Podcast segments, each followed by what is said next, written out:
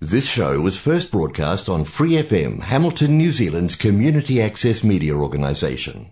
For more information on our lineup of shows and the role we play in the media, visit freefm.org.nz. 怀卡托华人之声，音质天成，悦动人生，伴我随行。怀卡托华人之声，音质天成，乐动人生，伴我随行。 You are listening to Waikato Chinese Voices. Follow our radio, share the world. 您正在收听的是 FM 八十九点零怀卡托华人之声广播电台节目，我们在新西兰为您播音。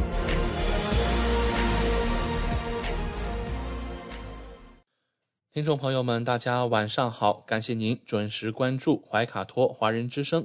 我们的节目正在通过收音机立体声调频 FM 八十九点零和微信公众服务号博雅文创为您并机播出。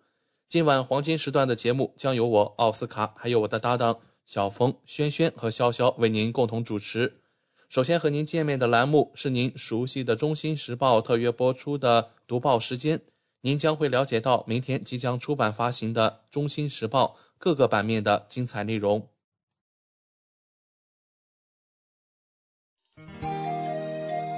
关注天下，服务新华，主流视野，时代情怀。读报时间由《中新时报》特约播出。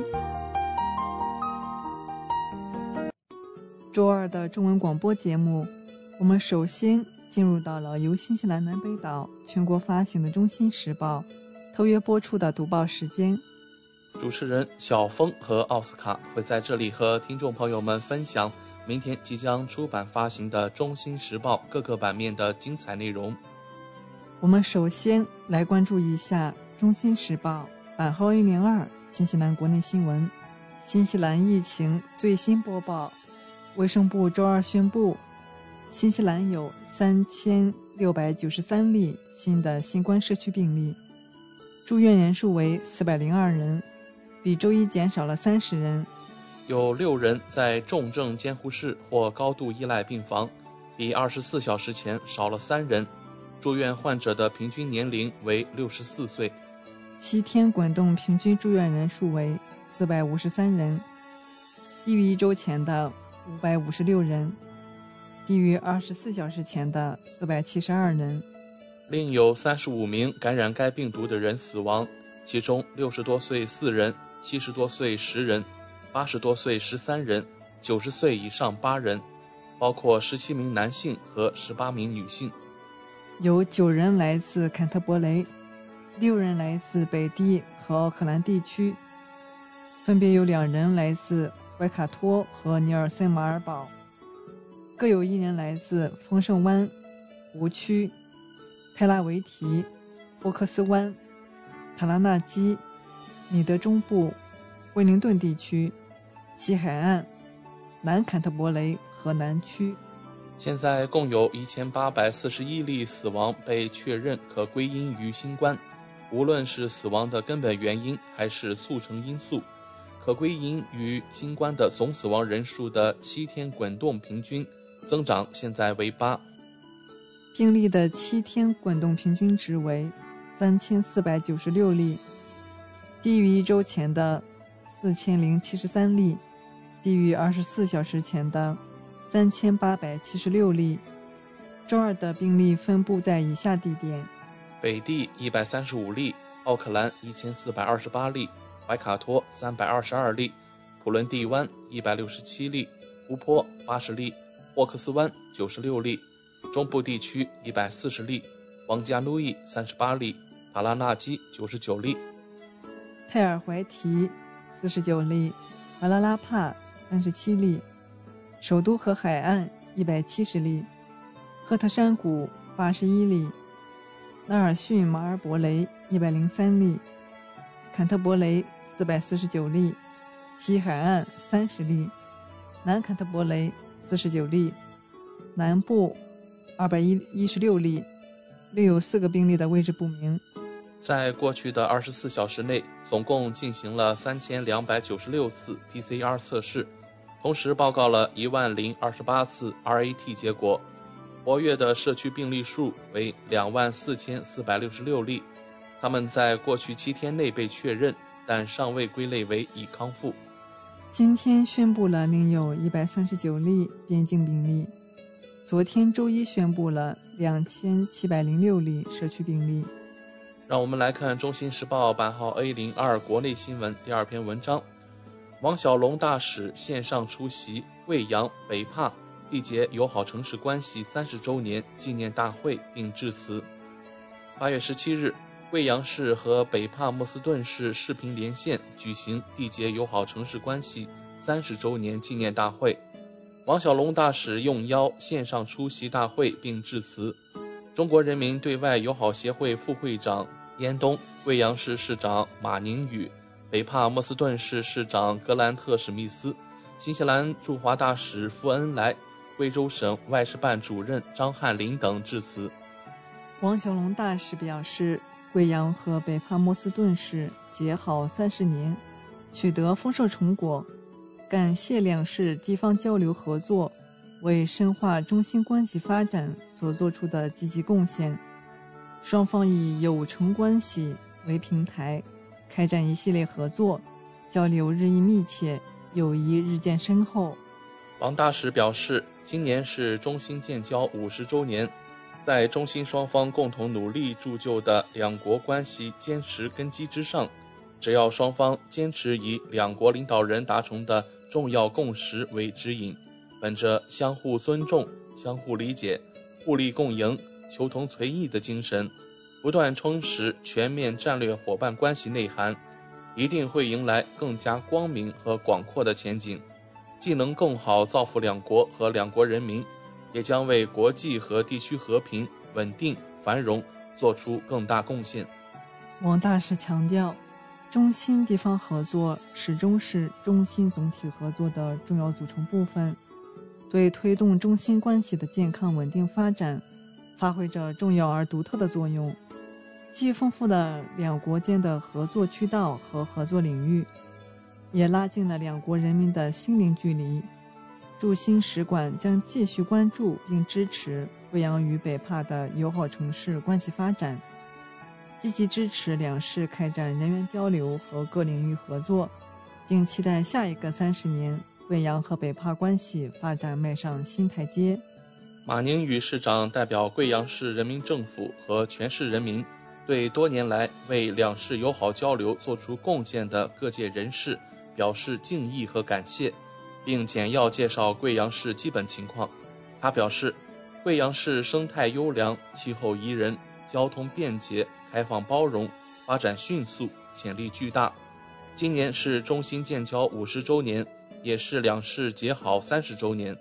希望双方继续携手前行，密切友好往来，在贸易、农业、文化、教育等领域进一步深化交流合作，共同打造国际友好城市。交往合作新典范。史密斯市长对推动中新关系发展的所有新西兰和中国人士表示感谢，并表示北帕默斯顿市是一座创新和不断发展的城市。贵阳市民民族文化丰富，历史底蕴深厚，城市建设和交通发展迅速，期待双方深化沟通合作。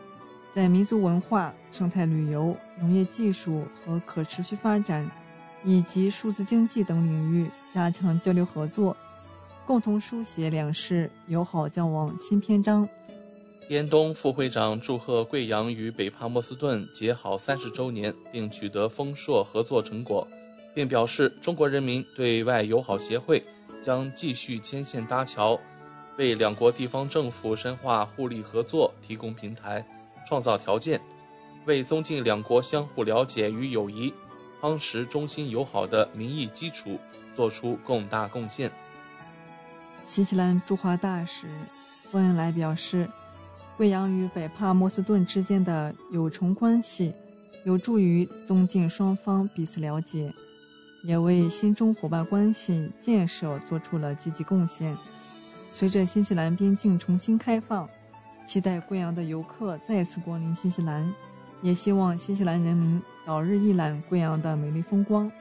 贵州省外事办主任张汉林表示，贵阳市与北帕默斯顿市在农业、畜牧业、教育等方面开展了一系列持久而富有成效的合作，成为贵州与新西兰地方政府合作的典范。贵州省高度重视与新西兰地方政府发展友好关系，希望以此次纪念大会为契机，不断拓宽两地在农业、旅游等领域合作的广度和深度。庆祝活动期间，两市领导线上签署了关于两市友好城市关系协定的重申，并互赠结好三十周年纪念品。第一批定居北帕默斯顿市的族人代表用毛利语做大会开幕及总结发言，两地特色民族代表献上了歌舞表演。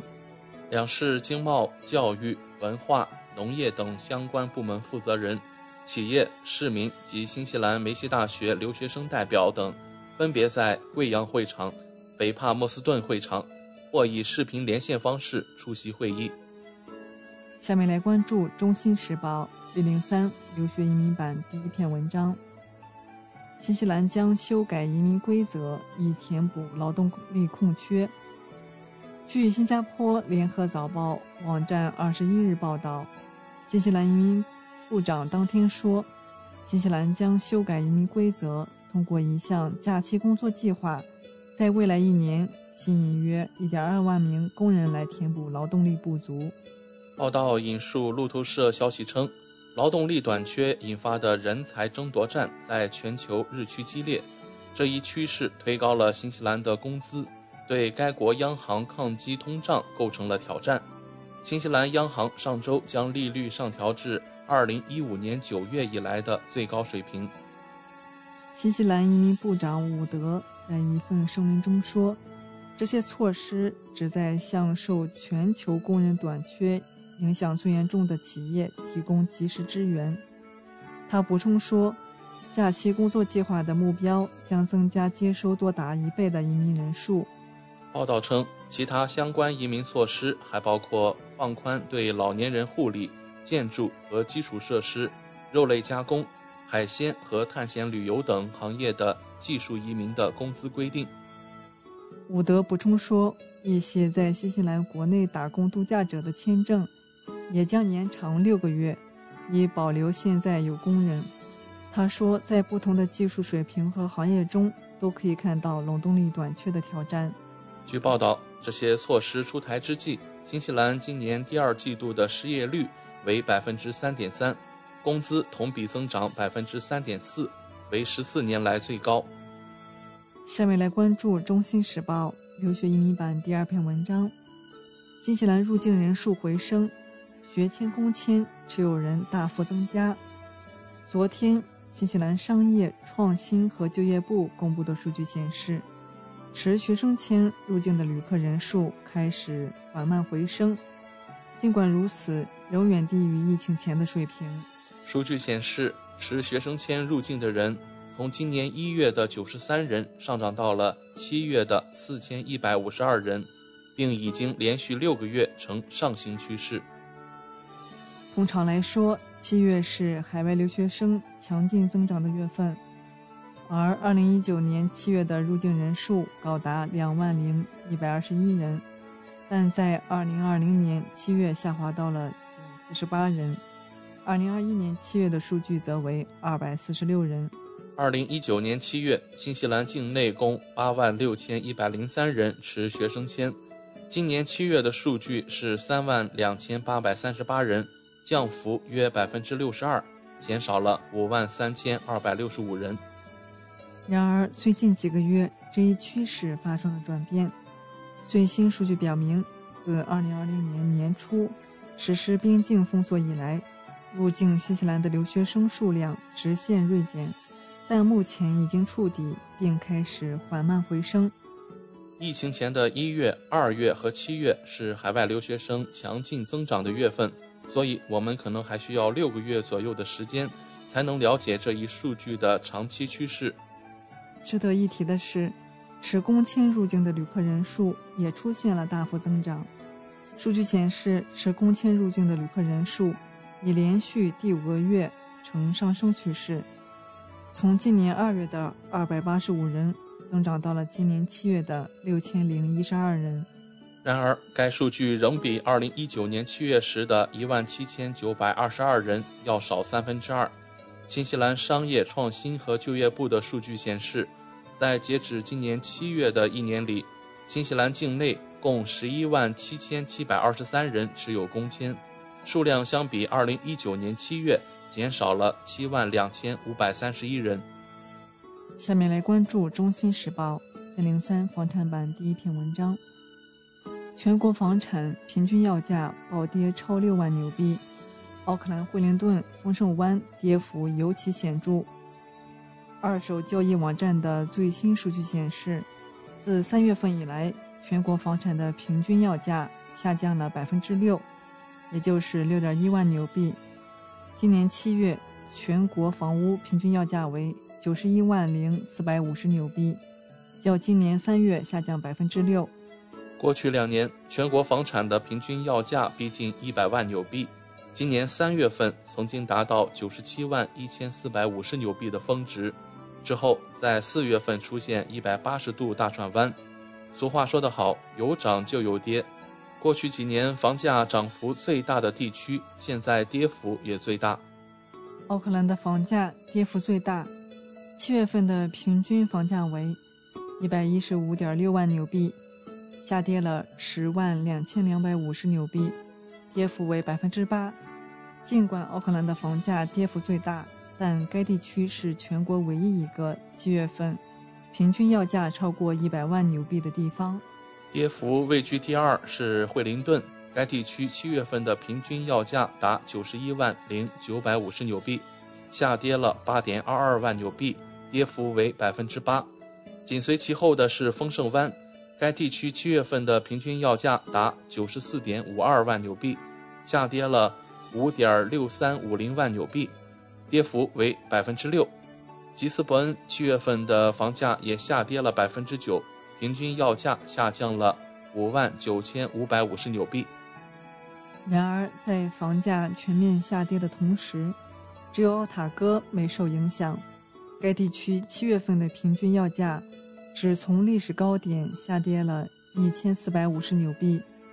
该网站七月份的房源数量比去年同期增加百分之五十三，买家购房时有更多的选择。目前，全国房地产的供应量已经连续八个月同比大幅增长，就连通常平静的五月份，待售的房源数量也达到了有史以来的最高水平。与二零二零年和二零二一年相比。这是一个不同的市场，我们不再看到房价无情上涨，要价也不再月月破纪录。如果想进入市场，这是一个很好的时机。下面来关注《中新时报》房产版下一篇文章：香港投资推广署署长访澳纽推广香港营商优势。八月二十二日消息，香港投资推广署署长傅仲森。即日起出访澳洲悉尼、布里斯本和墨尔本，以及新西兰奥克兰，宣传香港营商优势，包括粤港澳大湾区所带来的庞大机遇。访问期间，傅中森将与创新科技、财经金融服务及家族办公室、金融科技、商业及专业服务，以及运输、基建和高端制造服务等高潜力公司会面。商讨他们在香港设立或拓展业务计划。傅中森亦会以悉尼大学演讲，介绍香港的初创生态系统和吸引人才计划，并会举办简介会，提供香港最新发展信息。傅中森表示，香港是全球企业家在香港、大湾区、中国和亚洲等地开展和扩充业务的理想据点。调查结果显示。来自海外和内地的驻港公司数目和在港的初创企业数目均创历史新高。让我们来到《中新时报》C 零四法律版第一篇文章：新西兰拍卖行李箱惊现两韩裔儿童遗骸，案件疑犯在韩国。在很多西方国家，如果有人在储物柜寄存物品，却长期拖欠租金或无人认领，那么仓储公司就有权公开拍卖储物柜，以弥补经济损失，购买者则可享受拆盲盒的乐趣。然而，前不久，一桩行李箱儿童残骸案震惊新西兰。当时，在新西兰奥克兰市场储物柜拍卖活动中，某买家在拍得储物柜的一个行李箱中，发现两具儿童残骸。经确认，死者年龄在五至十岁间，已被放置在此至少三四年时间，但警方排除了买家的犯罪嫌疑。如今，该案取得最新进展。英文《新西兰先驱报》二十二日报道称，行李箱中的两名死者系韩国裔，而嫌疑人是他们的母亲。他目前身在韩国，新西兰警方正向韩国方面申请调查协助。韩民族新闻报道称，韩国警方推测，嫌疑人是韩裔新西兰人，二零一八年回到韩国后尚未有出境记录。不过他目前下落不明，也不清楚其在韩国是否有其他亲属。此外，由于该女子是新西兰籍，韩国警方无法直接对其开展调查，因此若想进一步掌握其行踪，还需得到新西兰法院传票以及新西兰警方要求协助的正式信函等文件。据韩国广播公司报道，有记录显示该女子在新西兰的住址与行李箱有关联。新西兰警方正是根据这一点及其年龄做出的推测。韩国广播公司称，首尔地方警察局已对新西兰警方提出的调查协助请求作出回应，并要求提供更多文件，以便开展进一步调查。韩国警方发言人表示，如果该女子最终被认定为犯罪嫌疑人，韩国当地法院就可以对其发布拘捕令。那么，通过国际刑警组织进一步对其发出红色通缉令的可能性很大。此后就可以走犯罪嫌疑人引渡程序。让我们来到《中新时报》第零二文语版第一篇文章：海豹清晨闯入新西兰一居民家，和猫互动了一小时。八月十七日早上，一只小海豹闯入了新西兰的一户人家，它在走廊徘徊了几个小时后，被人送回海里。没有破坏居民家中的任何东西。住在新西兰的海边城市芒格努伊山的罗斯一家在家里发现了一只海豹，他们都非常惊讶。据了解，罗斯一家离海边只有一百五十米。罗斯说：“早上六点左右，我的妻子起床准备去健身房，他上车时感觉到有什么东西在车下吠叫。”当时他以为可能是一只小狗，所以没有多想。早七点，罗斯的妻子回家以后，在家里发现了一只可爱的小海豹。罗斯补充道：“当时他受到了一点惊吓，沿着走廊爬行了一下，撞进了另外一个房间。后来，罗斯的妻子叫醒了家中的孩子来看这名不速之客。孩子们认为这是一件非常令人兴奋的事情。海豹在罗斯家中待了一段时间以后。”罗斯妻子将他引到了后花园。上午十点，一名护林员将海豹捕捉以后送回海里。据悉，罗斯是一名海洋生物学家，但海豹闯进家里的时候，他是唯一一个不在家的人，这让他感觉很可惜。他说：“海豹进家，这对于一个家庭来说一定是紧急状况。如果家里有一名海洋生物学家，会很有用。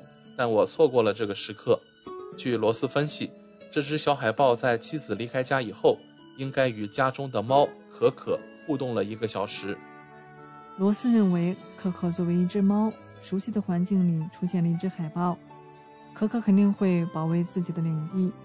但海豹并不害怕可可，所以他们在房子的一侧发生追逐以后，海豹从猫洞进入了家中。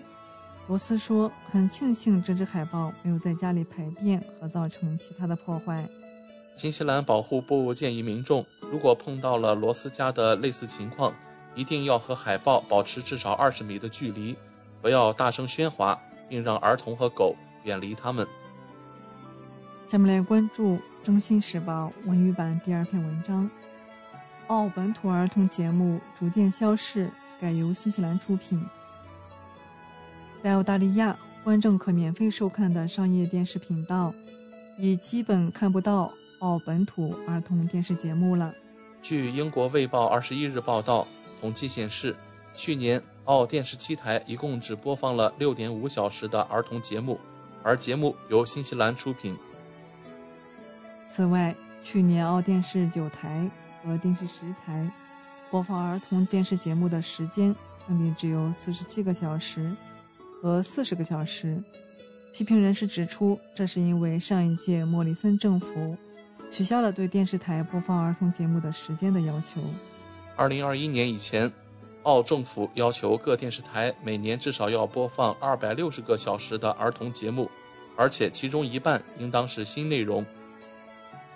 新上台的工党政府教育部长表示，政府在制定新的国家文化政策时，会考虑到这一问题。征集公众意见的截止日期为八月二十二日。不过，商业电视频道却有不同的说法。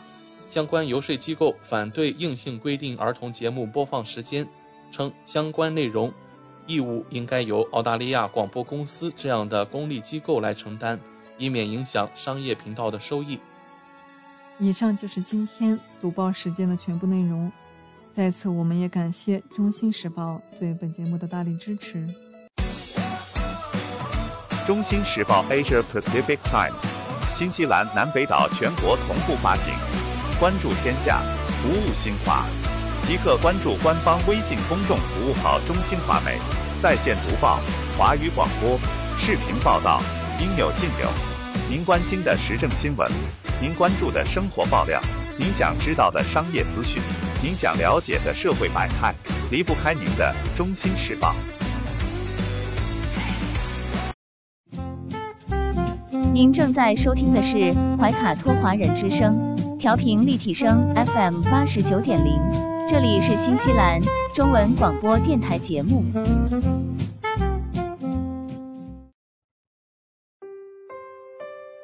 我是您的私人健康顾问，我也是您的保险索赔专家，我更是您的家庭风险管理和理财专家。丽丽谈保险，每周二晚上七点半。准时与您相约怀卡托华人之声。亲爱的听众朋友，大家好，欢迎来到您熟悉的“莉莉谈保险”专题时间。我们邀请纽西兰顶尖的专业保险和理财专家莉莉女士，与收音机前和正在线上收听节目的新朋友、老朋友们打个招呼。各位听众朋友们，大家晚上好，我们又见面了。我们知道您是全球百万圆桌 MDRT 顶尖会员，纽西兰第一位获得全球华人金融保险业最高荣誉国际龙奖 IDA 白金奖的保险顾问，新西兰保险行业大奖 Ascent 最高奖项白金奖和 Apex 最高奖项白金奖的获得者。很高兴您做客我们的节目。谢谢奥斯卡。嗯，晚上好。之前的节目中，我们聊到了医疗保险中垫底费的问题。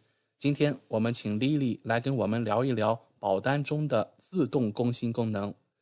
据我所知啊，保险合同是投保人与保险公司之间签订的具有法律效力的效协议，所以保险合同一旦签订，不是应该固定不变的吗？请问保单条款中的自动更新又是什么意思呢？嗯，对，这个呢，呃，其实呢，自动更新这一个功能呢，我们在英文中呢叫做 Guarantee Enhancement，那中文简单的讲呢就是自动更新。那么自动更新这个嗯概念呢，其实它嗯并不是那么的常见，尤其是说大家如果有购买一些海外的这个保险的版本，你比如说，尤其像我们经常接触到看到有一些中国的这些保险。呃，那么以前比如说十几年前买的、二十多年前买的一些很旧的保单，那么它的这个条款呢并没有变动，嗯，因为就像您刚才所说的，保保险合同它本身就是具有法律效应的这个协议嘛。那协议既然一旦签订了的话，大家就应该按照协议上写的去执行。所以从传统意义上来讲呢，过去比如说咱们在中国买过保险，很旧很旧的产品，包括以前比如说很多年以前我父母给我自己买的一些产品，那这样的产品它的保单呢就永远都不会变，它就是这个样子的。嗯，所以呢，可能我们拿二十年前的保单跟今天的保单来比较的话，就会发现原来的保单它保障范围很少，对疾病的这个定义呢可能也比较严格。随着这个就是这个。科技的进步，医学就现代医学的这个发展呢，可能很多保险公司它有更新过他们的保单的这个条款，所以呢，现在新的保保单它对于这个保险的定义跟以前可能有很大的不一样，所以呢，这个就提到了一个问题，就是我们的保险，尤其说。大多数人购买保险，我们都是长期持有的嘛，对吧？因为保险这个产品，它本来就是一个以防一万一的，就是一个转移风险的一个工具，并不是说我们买了一定三五年我们就要索赔。那很多的人可能十年、二十年持有保单，他不一定会索赔。所以等到他索赔的时候呢，可能那个时候他保单中对一些疾病的定义、对可以索赔的东西，跟这个跟随这个当时索赔情况的时候，医学的一些定义、医学的发展，它就不一样。样，所以呢，这个时候呢，就容易造成旧保单呢可能不适用于现在的一些情况。那么，所以呢，现在呢，好的这个保险公司，特别好的保险公司，那像这种呢，保险公司很罕见，它就会在我们的保单中呢加这种自动更新的这种条款。意思就是说呢，我们购买了这个保单以后呢，如果保险公司以后推出新的条款，推出新的好的东西，把保险的保障范围。扩大，然后把索赔的这个条件，比如说降低，然后呢，让索赔的东西变得更容易、更多的情况下呢，他会免费的把这个新的好的东西给我们旧的客户。那么，在在这种情况下呢，对于我们旧的客户来讲呢，那我们的保险虽然买的很早，但是我们的保单始终处于市就是市场上最领先的这个啊情况下。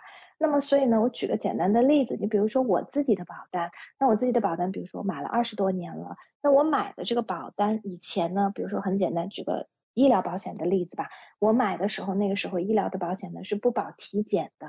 我们是不会报体检，体检是写在大免责里面的。嗯，那么后来呢？很多年以前呢，保险公司它做过搞保单的更新，那个时候是 Sovereign 的这个保险公司，因为我自己的保单是在 Sovereign，那么它就加了体检的这个嗯功能，加了体检的保障进去。那我作为旧客户，他也给我，所以我也享受。那么所以我的保险立刻就可以使用，可以做体检。那么这个体检的。这个好的这个嗯体体检的这个 benefit 呢，在这个啊。两个月前呢又做过一次更新。以前呢我们的限额呢是五百块钱，现在呢更新到了七百五十块钱。如果我们有加入 Vitality 的话呢，那么它更新呢之后呢就变成了七百五十块钱。所以我的这个保单呢现在也可以做七百五十块钱的这个体检，所以这是一个很好的。还有呢就是比如说我自己旧的保单，以前 N 年 N 年前我以前买的时候呢是没有这个怀孕生产方面补助的，结果后来呢它更新的时候它也给我了。怀孕生产方面的补助，所以呢，比如说在我生我们家老三的时候呢，我们就可以使用它的这个怀孕生产方面的补助，可以去做这个无创 DNA 的检查等等，这些都可以索赔。所以呢，这个就是我旧保单虽然是没有，可是新的他会给我。还有一个呢，就是使用的比较频繁的就是海外就医。我买保险的那个时候呢，可没有海外就医这个概念。就是保险公司它都不会把你要去海外就医，可是呢，很多很多年以前呢，各家各大保啊这个好的这个保险公司，它都有在它的保单中增加这个海外就医这一部分。那我的保险呢也享受这种 pass back，所以呢，我的保单也拥有海外就医。如果我现在就拿着我的旧保单，我想要选择性的去海外做手术做治疗，那么我的保险也是会赔的。那所以就说这个呢，在这个啊，我们在讲到这个自动更新呢，是保单中一个特别特别特别好的一个条款，就是因为说我刚才提到的，我们买保险的时候呢，这个合同无论是怎么样的，它是根据当前的这个情况、保险这个环境、医疗医疗的定义去制定的。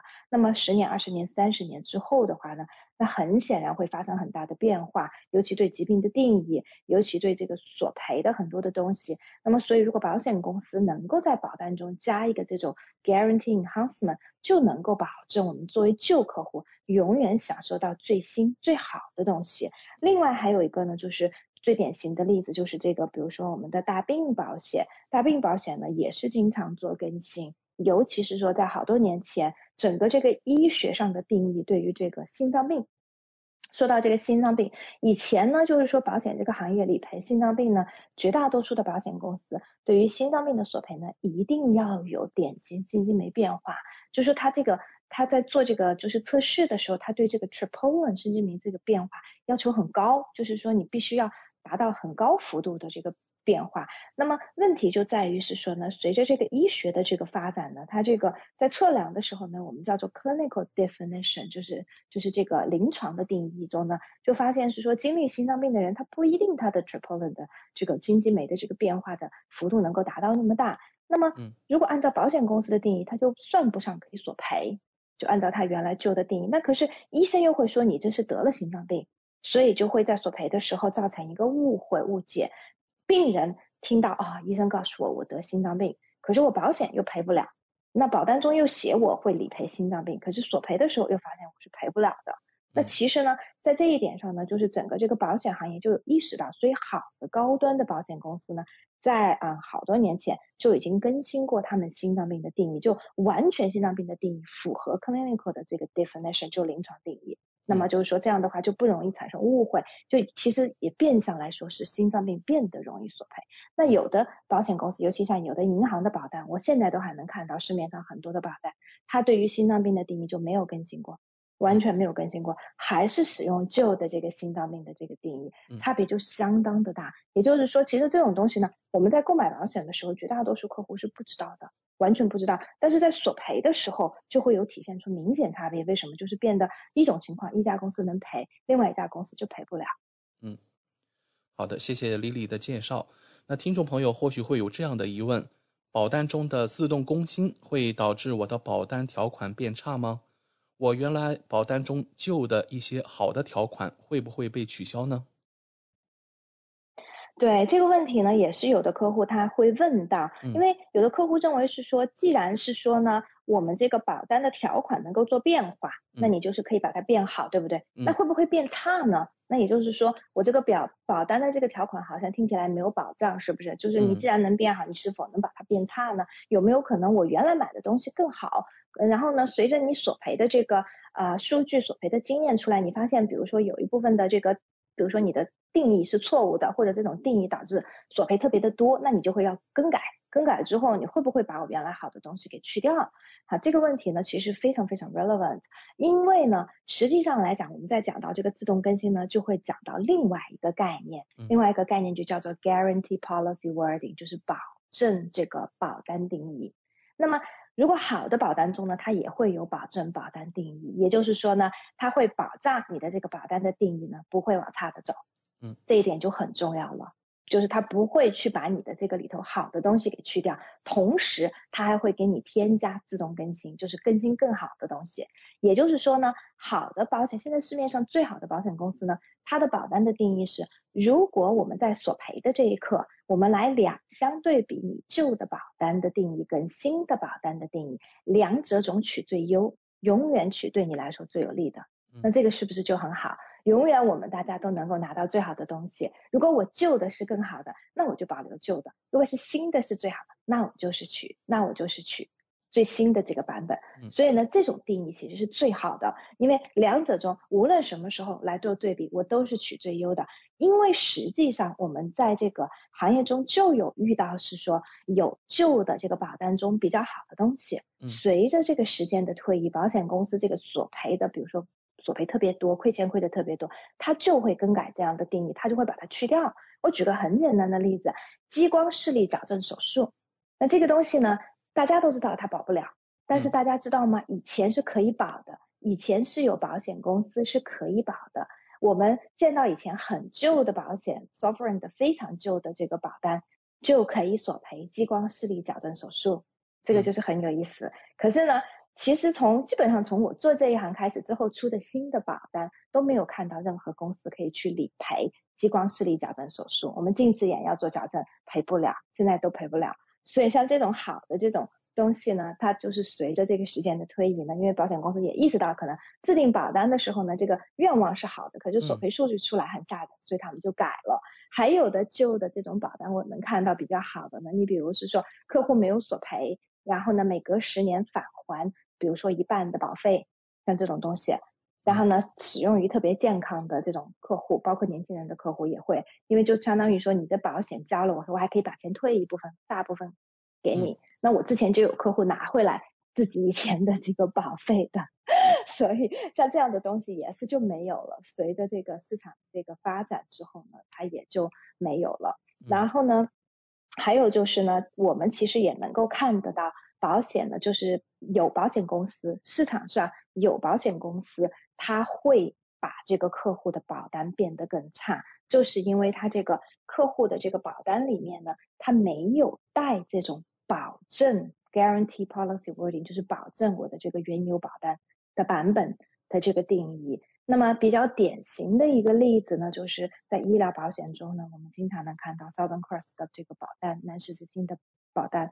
因为呢，我们之前有帮客户索赔的时候呢，就遇到过这种情况。我们的比如说啊，南十字星的客户买了有十几年、二十年的客户，那以前也索赔过同样的问题。然后呢？结果在啊去年的时候呢，索赔这个住院住院补助。以前呢，他这个住院补助呢是会赔一百块钱一天，就是住公立的这个医院住在里面，还有个住院住院补助，很多保险公司都有，有的公司赔三百块钱，有的公司是赔一百块钱。那么这个客户呢，之前就索赔过，好多好多年前就索赔过，那个时候住院就赔了，就每天是赔一百。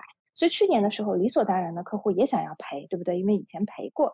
可是的话呢，在去年赔就赔不到了，为什么呢？是因为南斯基金公司把这一条给去掉了，哦，把这一条给去掉了。所以当我们跟客户解释的时候，客户就非常不理解，说为什么保险公司它能够就自己就把这条去掉了呢？它也不经过我同意，那为什么呢？就是因为它的保单中有这么一条，我们可以更改你的保单。嗯，但是所以呢，就是说这个就是保单中它会有这样的缺陷，对。所以就说我们在购买保险的时候呢，有的时候呢，当然是要综合的去考虑。但是呢，很重要的一点呢，就是我们其实要看一下这个公司它的 track record，就是它在索赔，它在怎么对待旧客户，尤其是这个公司怎么对待旧客户，非常非常的重要。因为我刚才也提到了，我们的保险都是长期持有的，十年、二十年、三十年，甚至一辈子。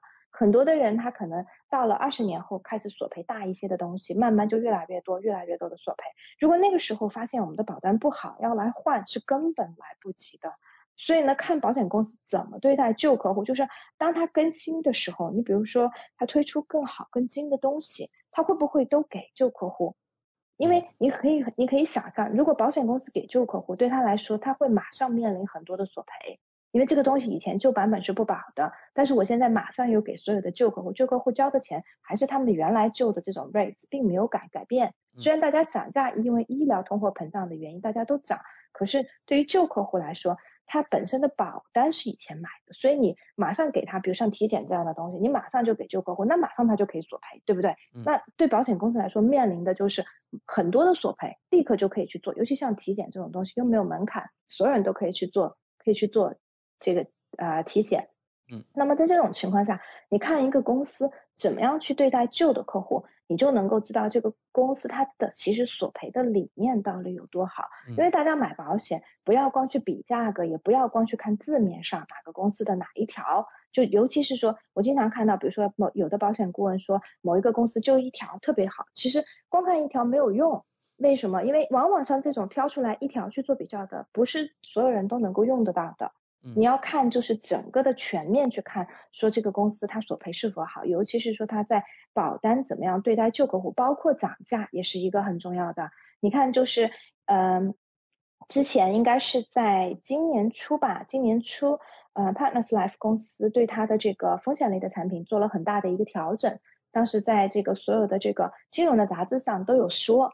那么我们就会有接到是说有的客户他之前比如说买的这个公司的产品，然后一下子涨很多很多，那这些客户很多就会觉得说很难承受。但大多数这些客户就算来找我们，我们也帮不上忙。为什么？因为你也不能够换，因为身体上出现问题了，那你怎么办呢？你没有公司愿意接收你，那你就只能待在原公司。我们也是劝这些客户，那有的时候没办法。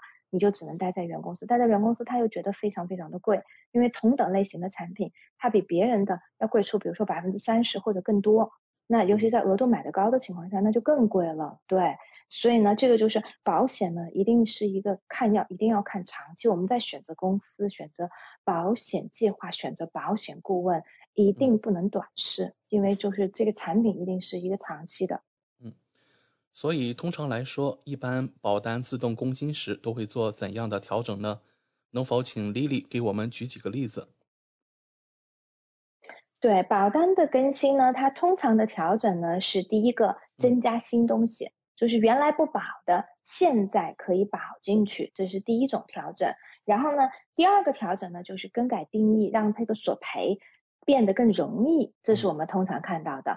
当然也有让索赔变得不容易的。那这种情况呢？当然我刚才前面提到了，如果你的保单中呢有这种保证两者中选最优的这种定义呢，那你就不用担心，对，因为它也改不到你头上，对，它也只是针对新买的这种客户去做这个更改。然后呢？呃，通常情况下来讲的话呢，就是我举一些比较呃这个，比如说实际上的例子吧。你比如说我拿我自己购买的这个保险产品来举例子，我买的这个呢，原来叫 s o f r e n 现在叫 AIA 的这个医疗的这个保险吧。那么这个保险呢，在四月份我刚才提到了，在两个月前呢，啊，它做过一个就是更新，就是做过一个这个医疗保险的这个更新。那我个人觉得呢，这个更新这一次的更新其实是比较好的。保险公司通常呢一年可能会做一到两次更新。其实这边的保险公司挺好的，就是它会随着这个市场还有医学上的这个发展，它经常会去把这个定义变得更好，然后呢，让我们更多的东西都能够保障进来。你比如说，我举个简单的例子吧，你比如说像 AIA 这个公司，它在四月份做的这个更新里头呢，第一点就刚才我提到的，我们做体检的，原来加入了 Vitality 的会员的这。就是我们这群人从五百块钱的体检限额就变到了七百五十块钱，嗯，那所以呢，我们立刻就可以用，哪怕我原来的限额已经用到，今年限额已经用到这个五百块钱，但是我马上多了两百五十块钱出来，我就还可以再用，所以这个就是比较好的一个一一个做法。然后还有一个呢，就是比较好的一个做法呢，就是说它，比如说我们在做手术的时候，然后呢，我们都会有一个垫底费。我们之前医疗保险有提到过，大家会购买垫购买医疗保险的时候，选择住院手术方面的垫底费。那么他做这个更新的时候，他就说，如果我在三个月内，然后呢做相关手术，我就可以免掉这个垫底费，因为这种情况很常见。有的时候，比如说做一个手术，一次手术呢只能做一边，然后剩下一边呢可能要做第二次手术，可能就在。一两个月左右就接着做，那么这个时候呢，付两个垫底费很显然是不太合适的。嗯，对，所以就说呢，呃，而且正好可能这个索赔又跨了保单年，因为一个保单年我们垫底费是只用付一次的，对，所以呢，像现在呢就是。呃，他有出了这一条，说就算你跨保单年也没关系。那么这个三个月内呢，做同类型的这个手术，我们就可以免掉这个垫底费。然后呢，另外一个呢，就是它也增加了，你比如是说，哦，它叫这个 loyalty 的这个 benefit，就是说你成为他的这个啊，你你你成为他的这个会员啊，就是一段时间以后呢，通常是三年以后，那么它就能够保障呢，就是女性做 breast reduction，然后还有呢，我们可以做这个减肥手术。还可以做减肥手术，对你比如说做这种啊 gastric，对 gastric 这种手术，它就都包进去了。当然它会有一个限额，对，但是呢，它这个也是可以绑的。然后呢，另外的话呢，它对于这种你比如说做啊癌症治疗以后的话呢，它有的比如说女性乳腺癌，然后它有做了这个乳腺切除的话，它可以做这个啊脓胸手术，然后呢也是。就是在这种就是嗯原来的这个基础上，让它变得更好。还有一个呢，就是比较常见也比较好的一个，就是一个一个 benefit，我们经常使用的。你比如说去海外做做做这个手术跟治疗，以前的话呢，所有的保险公司呢，就是但凡高端保险公司，但凡是保障去海外的这个治疗的，它都是保百分之七十五纽西兰的这个费用。就是比如说我在纽西兰要花十万纽币，那我去海外最多赔到七万五纽币的上限，它是这样子保的。那现在它把这个百分之七十五增加到了百分之八十五，这个是非常不错的，所以百分之八十五就高了很多了。而且呢，他赔来回两张飞机票，就自己还有陪伴的家人的飞机票，他都赔，而且他还会把翻译的费用。据我所知呢，可能这个是市市面上唯一一个保险公司出钱翻译的费用。因为你想嘛，我如果去海外的话，当然除了去澳洲、去美国，那我去亚洲的国家都会存在一个翻译问题，对不对？无论我是去中国、去香港、去日本、韩国做，那不都是语言都是当地语言嘛？那么你要索赔英文的保险公司就得让你提供翻译件嘛，对不对？那这个自己出这笔费用还还不便宜，那所以现在保险公司会出这个翻译的费用。所以就让我们这个索赔呢变得更加容易。最好的一个，它这个就是它这个保单更新最好的一个呢，就是它对于新生儿最常见的七种先天性的疾病，它可以保障了。因为以前呢，我们的高端医疗保险公司呢，各大公司它都是对于先天性的疾病，就是刚刚出生前三个月或前四个月出现的问题是不保的。看哪一家公司，你比如说 AIA 是三个月，NIB 是四个月，那么。比如说，有的孩子刚刚出现就出生的时候，他比如说有像鞘膜积液啊、脐颤呐，还有腹股沟颤呐，或者斜视啊，或者是说像这个呃汤泰这种很常见，舌系带汤泰的话，那你刚刚出生三个月内就发现，那就赔不了。可是呢，现在呢，像这些东西它都可以赔了，哪怕出生之后马上发现的，它就都可以赔。所以这个就自动加到我们新的这个保单里面，所以这一点呢是它的一个非常大的一个改进，我个人觉得其实是非常非常的好。然后呢，另外的话呢，就像我提到的大病。比如是说它的改进中，我看到的特别好的就是 AI 这个公司在新冠之前，新冠的出现的半年前，半年多之前，它其实加了一个兜底条款。我记得我们之前在节目中有提到过，它的兜底条款就是无论这个疾病是叫什么名字，是否在大病的这个 list 里面，只要够严重，它就都赔。那当时保险公司加这个呢，它的用意是很好，它就是希望是说，就算这个疾病不在我们列出来的大病的名单里面，但是你只要够严重，影响到你跟家人的生活，我们就应该赔。但是保险公司并不知道，他加完这一条之后，半年多之后就出现了新冠。很有意思，然后呢，新冠就其实新冠本身这个疾病就不在大病的 list 里面，但是呢，你新冠只要够严重，那么就可以赔，符合大病的条件，它就可以赔。所以呢，这个就是我们经常保单更新中能够看到的，保险公司会做这样的调整。嗯，好的，感谢丽丽今晚带来保单中自动更新功能的精彩介绍，和听众朋友分享了最新的业界资讯。选择丽丽就等于选择了一位私人健康顾问。保险索赔专家、家庭风险管理和理财专家，再次感谢您今晚带给我们的访谈节目。谢谢奥斯卡，谢谢大家。如果大家呢对自己保保单呢是否带有自动更新的这种功能呢，大家可以下来呢私下跟我联系，通过添加我的微信，搜索我的手机号码零二一八九六三五八，或者我的微信 ID N Z L E E L E E，可以单独跟我咨询。嗯。谢谢丽丽，我们下周老时间和大家空中电波再见。嗯，大家下周见。跟丽丽买保险，关键时刻从来不会让您失望。听众朋友不但可以在每周二晚间七点半收听到丽丽在怀卡托华人之声的专题节目，还可以在每周出版发行的《中心时报》财经、保险、金融版面找到丽丽的专栏文章和联系方式。我是您的私人健康顾问，我也是您的保险索赔专家，我更是您的家庭风险管理和理财专家。丽丽谈保险，每周二晚上七点半准时与您相约怀卡托华人之声。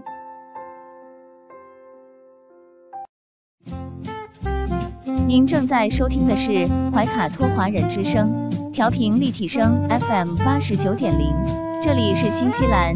中文广播电台节目，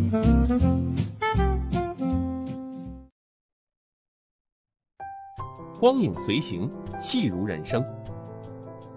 怀卡托华人之声中文广播带给您精彩经典的影视剧和纪录片分享，让我们与您展开一段胶片之旅，共同陶醉于光影世界。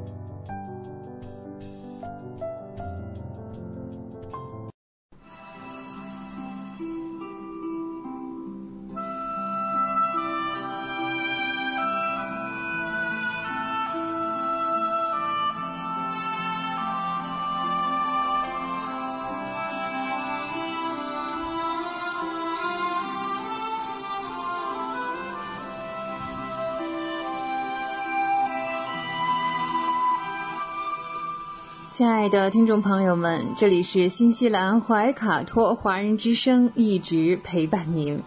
我是主持人轩轩。光影随行，戏如人生。分享精彩的影视作品，无论是电影、电视剧，还是优秀的纪录片，都会陆陆续续的来装点您的生活。那在今年的八月呢，我们迎来了世界人民反法西斯战争胜利七十七周年。在这里呢，我们要分享一部算是比较老的电视剧了，二零一三年出品的，叫做《时间的针脚》。《时间的针脚》这部电视剧呢，来自于西班牙，在二零一三年的十月首播。它的主演呢是阿德里安娜·尤加特和乌里斯坦·乌罗阿，大概是有十一集这样子啊。这是一个剧情片，也是谍战片，同时也是浪漫的爱情片。看过《时间针脚》这部电视剧之后呢，大部分的朋友们都会大呼过瘾，因为一直以来呢，对于呃女士的觉醒啊、谍战或者历史这一类的影视剧哈，嗯，很多观众都是有偏爱的。这部《时间的针脚》恰好满足了我们对这些主题的渴望。这部呢是以二战为大背景。基于女性成长、谍战、爱情、个人与家庭、个人与家国等主题的作品，不管是多么忙，呃，也要花时间去看一下。这部《时间的针脚》呢，讲述的是西班牙一个女裁缝希拉如何成长为一个成功的女间谍，描述的是非常的精彩。另外呢。此时此刻，听众朋友们正在听到的背景音乐，正是来自于这部电视剧《时间的针脚》。背景音乐呢，当然有很多首是在专辑里啊，大家搜一搜可以搜到。呃，好的影视作品呢，不仅是剧情好，是各个方面都好，无论是配乐、画面、色彩、光线、故事情节。嗯，它的背景音乐呢，时而婉转细腻，时而波澜壮阔，真的像极了女主角的生活。电视剧版的《时间针脚》也是根据小说改编而成的，演员的挑选以及场景的布置、人物服饰等等，都活灵活现的再现了原著小说里的描述。嗯，我们都特别喜欢里面这个女主角希拉和她的好朋友。当然，我们看小说这两人是更传奇哈。在故事的开头呢，希拉只是一个生活在西班牙的小女孩啊，妈妈是一名裁缝，他们靠手艺生活。父亲这个词在希拉的生活当中呢是一片空白，很长一段时间之内呢，他都不知道自己的父亲是谁。那自己和母亲呢，和绝大多数的劳动人民一样，过着平淡的生活。女大十八变，希拉呢变成了一个十分漂亮的少女，同时呢，她有一个非常爱自己的男友啊，男友还是一位公务员。那就在两人准备结婚的时候呢，希拉也觉得啊，自己的人生似乎就要踏上了一眼望到头的旅程。结果呢，命运给她安排了一场偶遇。嗯，有一次呢，和男友一起去买打印机。打印机商店里呢，一位看似很绅士的经理，嗯，对希拉是一见钟情。希拉呢，以为自己遇到了真正的爱情，即将开始浪漫的人生，他就推掉了婚礼，呃，带上自己继承来的珠宝和现金。要说啊，这个时候我们就见到了希拉的生父啊，事实上是个非常有钱的富商。那这位经理呢，就和希拉一起私奔了。果不然，他遭到的是，嗯，这个人的抛弃，不仅是抛弃，还带走了他所有的珠宝和现金。嗯，本来是命运将他送上了浪漫的旅程，结果呢，事实上却是跌到了人生的低谷。呃，这似乎是让人绝望了啊。嗯，希拉并没有放弃自己的人生，嗯，这实际上也是另外一个开始。在异国他乡深陷债务的希拉一度是沉沦以后，嗯，后来又重新站了起来。至于这个债务怎么来的呢？说起来真是啊，就是前面我聊的那位渣男啊，嗯，他连酒店的费用都没有付就消失了，以至于把几千块钱的账单都留给了希拉。希拉呢，认识了嗯不同的朋友，在朋友们的鼓励下。他又重新拿起了自己的剪刀和针线，用自己的裁缝手艺打出了一片天下。啊，要不说呢，陶行知先生曾经讲啊，人有两个宝：双手和大脑。男女老少还是要靠自己哈。在人生的这段经历当中呢，有两个人对他后来的发展啊，发生了这个扭转性的作用。一个是呢，他落魄的时候住的一个很旧的旅馆的老板娘，老板娘是一个非常会做生意的人啊，很有经济头脑。他投资希拉开了他的裁缝店。另外一个呢，就是裁缝店开起来之后啊，他有一个英国客户。嗯，这两个人应该说是他人生当中的贵人啊。旅店的老板娘呢，看上去是一个有点泼妇这样的，黑白两道都通吃的，但实际上呢是很有眼光和头脑，也是非常有善良和正义感的。至于他的英国客户呢，是一位非常特别的女士，她第一次出场就给希拉留下了非常美好又优雅的形象，但她的身份一直是个谜。那我们随着剧情的发展呢，我们发现哈，这位贵客呀。呃，是二战时期上流高级军官的嗯情妇，是女朋友。那希拉在和他日渐熟悉之后呢，成了好闺蜜。后来呢，嗯，怎么说战争啊爆发之后呢，国家和国家之间的形势和关系也变得异常紧张。在这位贵客的领导下呢，希拉怀着爱国以及热爱和平的信仰。走向了这个情报员这样一个道路。事实证明，他是一个非常优秀的情报员。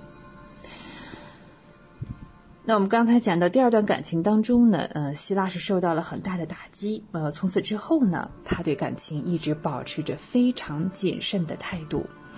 整部剧当中呢，嗯。安排的还是蛮好的。最后一段呢，他是遇到了自己人生当中的伴侣，也是另外一名优秀的情报员。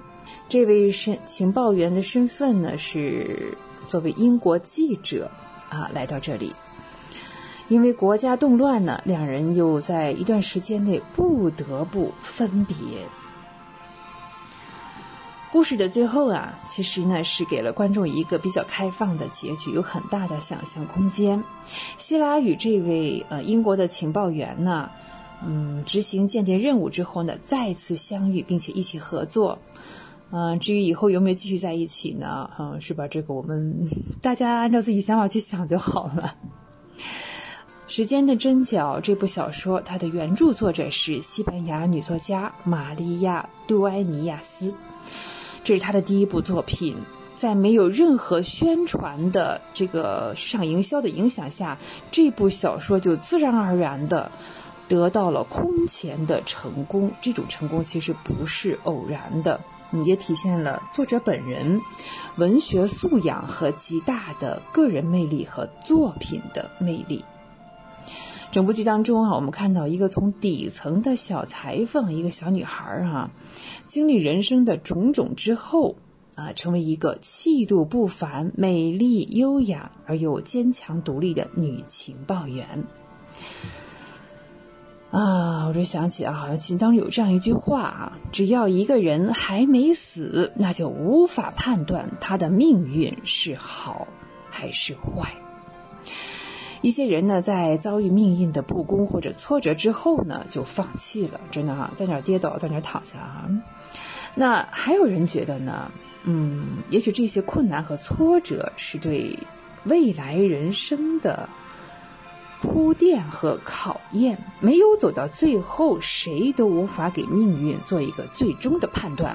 只要勇敢积极的面对未来，那么未来的人生一定掌握在自己的手中。好，光影随行，戏如人生。今天轩轩和大家分享的是一部比较老的电视剧，为了纪念我们反法西战争胜利七十七周年，叫做《时间的针脚》，来自于西班牙。轩轩又要与您说再见了，非常感谢您的时间。怀卡托华人之声与您常相伴，下期再会，再见。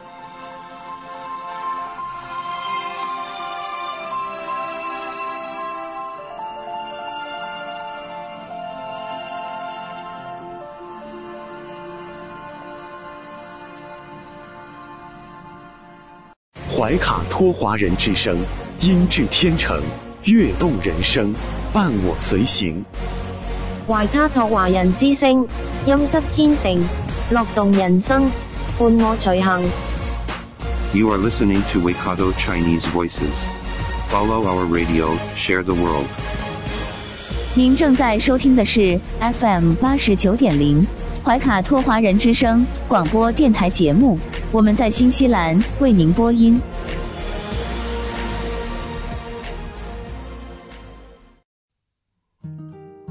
感受东方文化，体验汉语魅力。怀卡托华人之声电台主播轩轩主持，中文了不得，让您足不出户，感受地道中文，轻松学汉语，快乐中国行。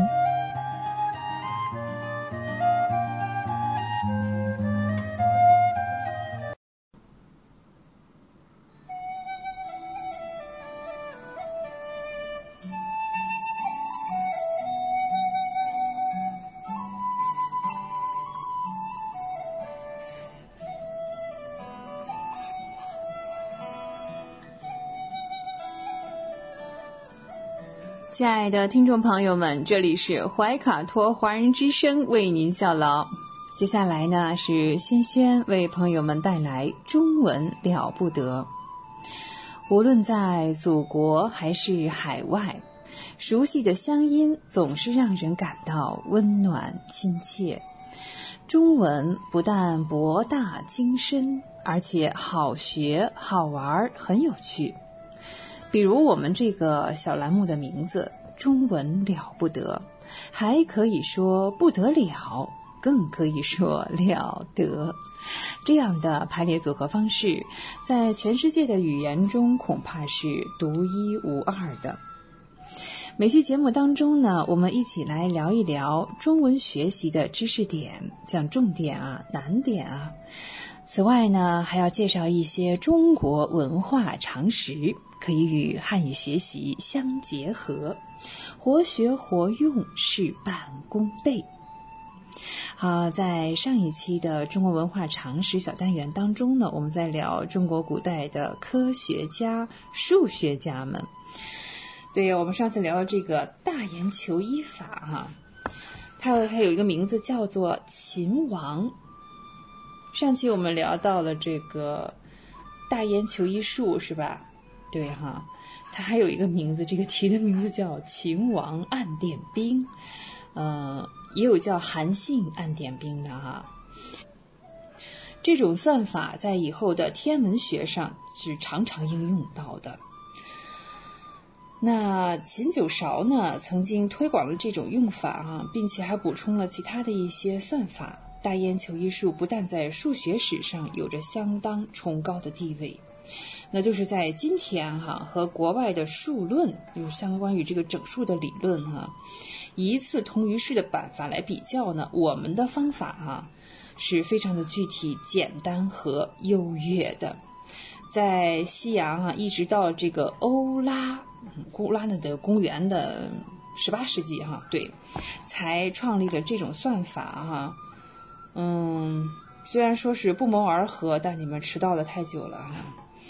在欧美这个数学家的整数论者哈，都是推崇中国人祖先的伟大贡献。好，这个定理呢，对，被实事求是的真的称作了中国剩余定理。我国古代的数学家的创造远远不止刚才我们聊过的，包括上期节目聊过的这些哈。你像元朝呃郭守敬的招差术，就是这个差术法和算学启蒙，这是关于呃级数论这些理论啊都是非常卓越的科学贡献。这些算学问题提出和获得解答都密切相关。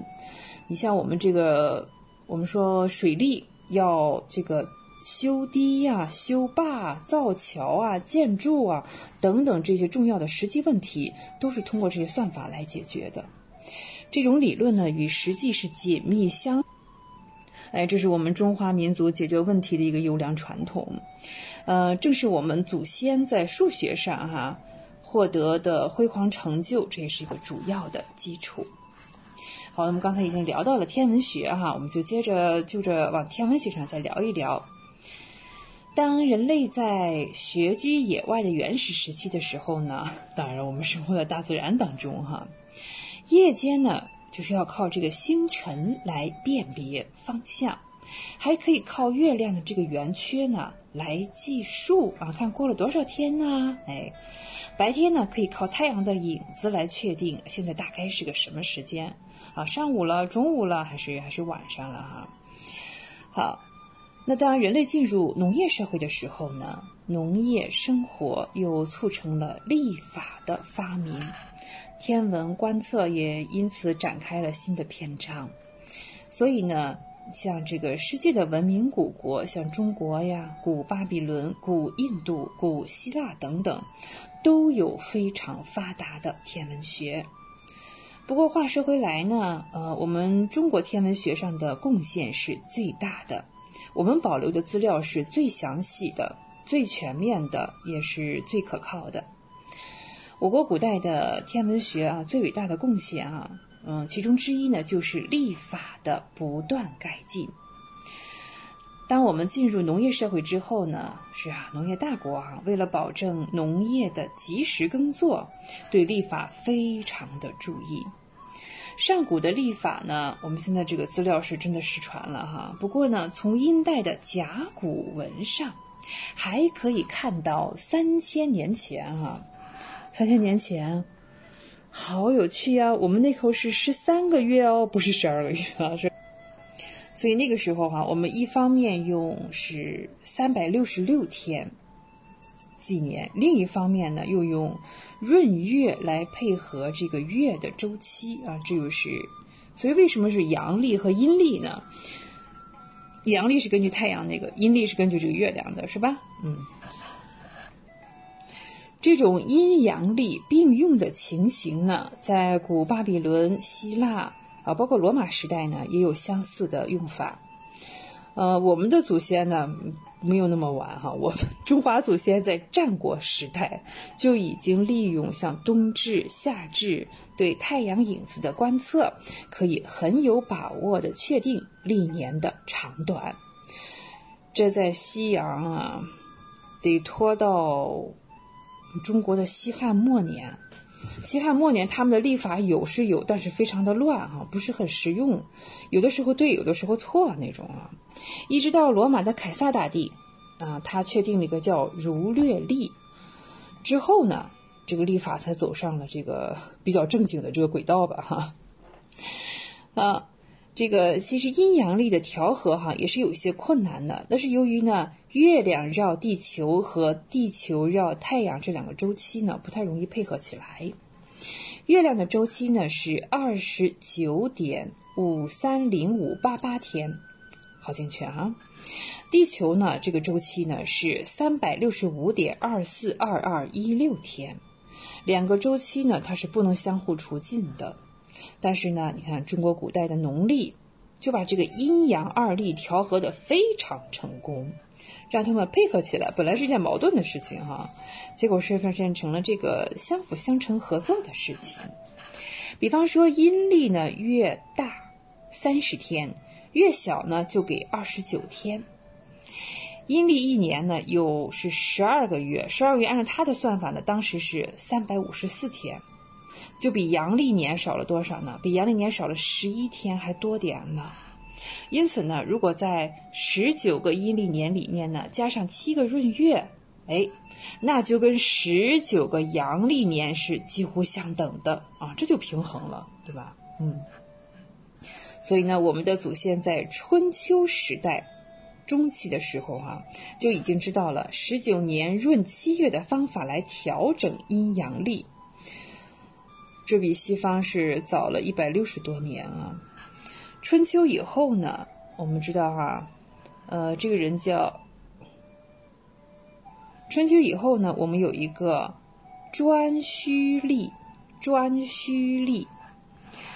呃，颛顼历呢是在公元前的两百四十六年，嗯，后来呢，到了汉武帝的时期呢，开始用太初历，那也是公元前哈一百零四年，我们非常有体系了。太初历的时候呢，就是三百六十五又四分之一天为一年，越来越精确哈。嗯，就我们刚才说罗马凯撒大帝那个那个儒略历哈，跟我们这个比较接近，但是呢，儒略历比我们的太初历。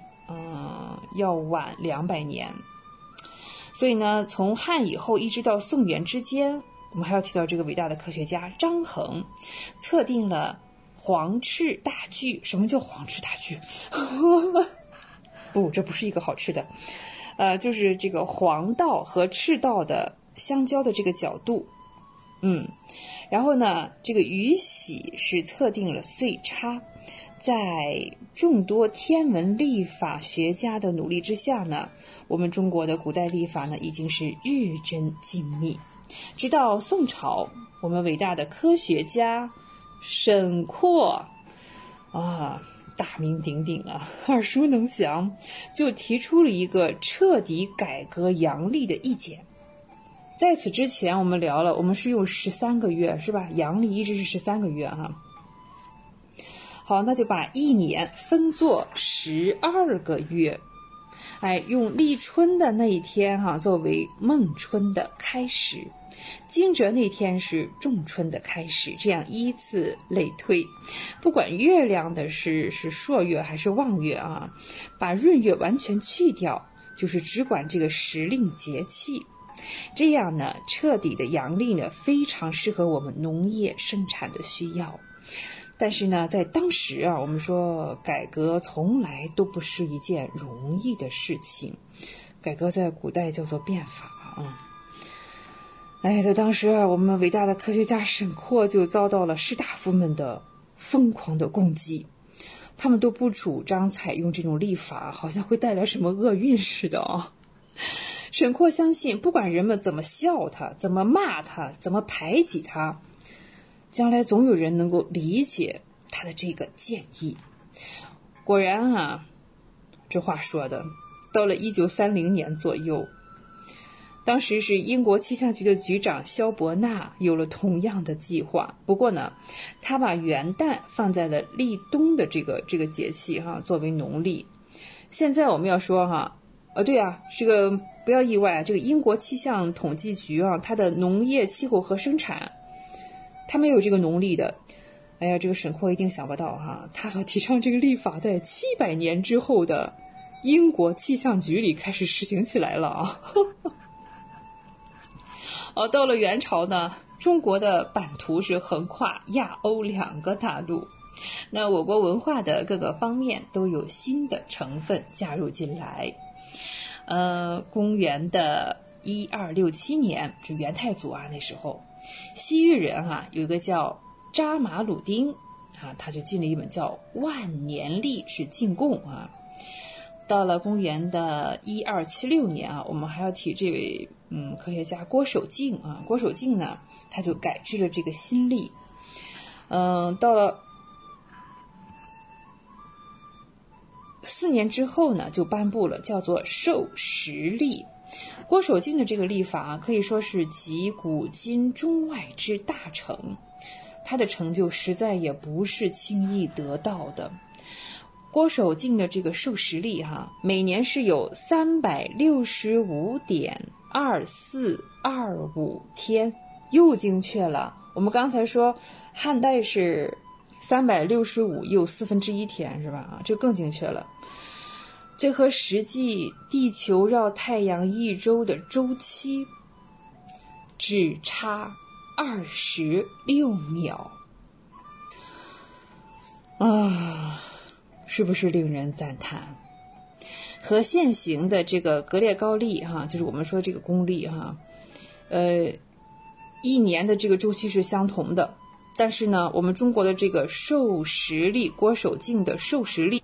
比这个格力高利历呢早了三百多年，嗯，到了明朝呢，那个时候的历法呢叫做大统历，基本上呢和授时历是一样的，一连用了两百多年哦，没有改过，一直到了万历年间，嗯，有一个意大利人哈，嗯，大家也挺熟悉的，叫历，从广东来到北京，啊，当时呢，这个徐光启跟他学天算。同时哈，还这个翻译，来制造一些仪器，这就是高科技。当时真是高科技啊！呃，西洋的历法呢，这个时候才引起了我们的注意。嗯，明朝过了是清朝是吧？到了清朝的历法呢，多半是有德国人叫汤若望，还有一个比利时人叫南怀仁啊。这个汤若望和南怀仁是外国人哈，是他们俩这个主持推算出来的。十九世纪的中叶呢。呃，那个时候发生了太平天国这个运动哈，当时在历法上也是有所改革的。这个太平天国它有一个新历哈，就这个洪秀全创造的这个邪教哈，自己有一个天历，它的每年呢是三百六十六天，单月三十一天，双月三十天，不至闰月，不计朔望。四十年为一卧年呢是每月二十八日。嗯，因此呢，这个太平天国这个天历哈，每年平均呢，哎呀，差不多吧，平均起来还是三百六十五点二五。然后是，它这样记的好处就是每年的数字非常的整齐，是便于记忆的。所以呢，中国呃历代的这个历法史书记载呢，大概是有九十九种，哇，九十九种生活方式啊。其中有六种呢，通行于上古时期，呃，这个很多真本是已经失传了哈。有四十八种在秦朝以后推行过，还有四十五种哈，从来还没用过的呢。还有是采用了不久啊，就觉得可能不太合适，改用别的礼也失传了。说到历法呢，我们就不得不聊节气，哎，节气这是中国历法独有的特点。我们一年有二十四个节气啊，每半个月就会遇到一个，作为农事和生活的标志。在北魏，北魏大概是公元五百年以后，历史里呢开始有了节气的名称和说明啊。到了北魏，因此呢，节气的概念呢逐渐就深入了民间，有了节气月令，像清明下种。雨插秧等等这样的谚语，对于农业生产的指导起到了相当重要的作用。好，关于中国历史上的科学发明呢，我们今天先聊到这里。接下来呢，我们将进入到汉语知识这个小单元。首先呢，我们来呃跟大家聊这样一个词哈，它真是特别不像形容词的一个形容词。这个词叫所谓。所谓哦，你看，所谓烦恼是自己找来的，有没有想到所谓是一个形容词啊？嗯，真的啊，所谓是形容词，表示通常所说的什么什么。一般我们要解释的哈，之后呢，就是前面这部分是用的所谓，比如说所谓烦恼都是自己找来的。嗯，这就是老师自己找来的，这是什么呀？对，这就是所谓的自寻烦恼。嗯，老百姓的话说，没事找事儿嘛。啊，再看啊，所谓四合，四合四是指东西南北四面，那合就是四面房屋围在一起。哎，这就是四合院呢。第二，所谓四合院，这四合呀，对呀，所以像四合院，所谓四合是什么呢？好，再来一遍啊。所谓四合，四指东西南北四面，合就是四面房屋围在一起，中间形成一个方形的院子。嗯，好，我们继续来造句。所谓呢，还可以说别人说的，别人所说的，表示呢，很多时候我们是不同意啊，或者是不承认的事情哈。哎呀，这个小白所谓的新闻，其实我早就知道了，那是晚间新好，小白所谓的新闻，其实我早就知道了。啊，我们再来看哈，市场上有很多所谓的这个什么保健食品啊、有机食品啊、健康食品啊，其实呢，啊，他们没有一个统一的标准。嗯，现在市场上所谓的健康食品，其实没有统一的标准。好，聊过所谓之后呢，我们再来聊则则。啊，则这个字哈，左边是宝贝的贝，右边是立刀旁，嗯，它不止一个用法的哈。我们则先来看说这个量词，作为量词的时候呢，他说是像这个成篇的、成条的，但是不是那么长啊，是比较短小的文字，我们可以用则来数。比如说两则成语故事。两则成语故事，成语故事可能没有特别长的哈。好，再说哈啊，今天报纸上有一则非常重要的新闻，有一则非常重要的新闻。除了作为量词之外呢，则还是一个连词，常常是这样子哈。比方说 A 什么什么，B 则怎么怎么样。啊，表示呢前后两项的对比。我们再看哈，呃，猫和狗其实跟它们相处感觉是不一样的哈。猫享受独处的快乐，而狗则是希望和别人分享快乐。哎，这里用的是“则”是吗？猫享受独处的快乐，而狗则是希望和别人分享快乐。那，我们很多人家里会种一些花呀、植物啊，对哈。那有的人呢喜欢种花啊，嗯，养花。那有的人家哈喜欢是养花啊，种个竹子呀。有的人家呢则喜欢用大缸来养金鱼，对呀，或者是这个更大的这个鱼缸是吧？有的人家喜欢种草、养花、种竹子，有的人家呢则喜欢用。大缸来养鱼，这是“则”作为连词的用法。“则”呢，还可以表示一种因果关系。那在这种呢口语当中是不常用的，书面语中是经常用。我们再说哈，像北京的冬天，有风则寒，无风则暖。啊，有风是原因，结果是什么呢？九宫就很冷哦，寒冷啊。有风则寒，无风。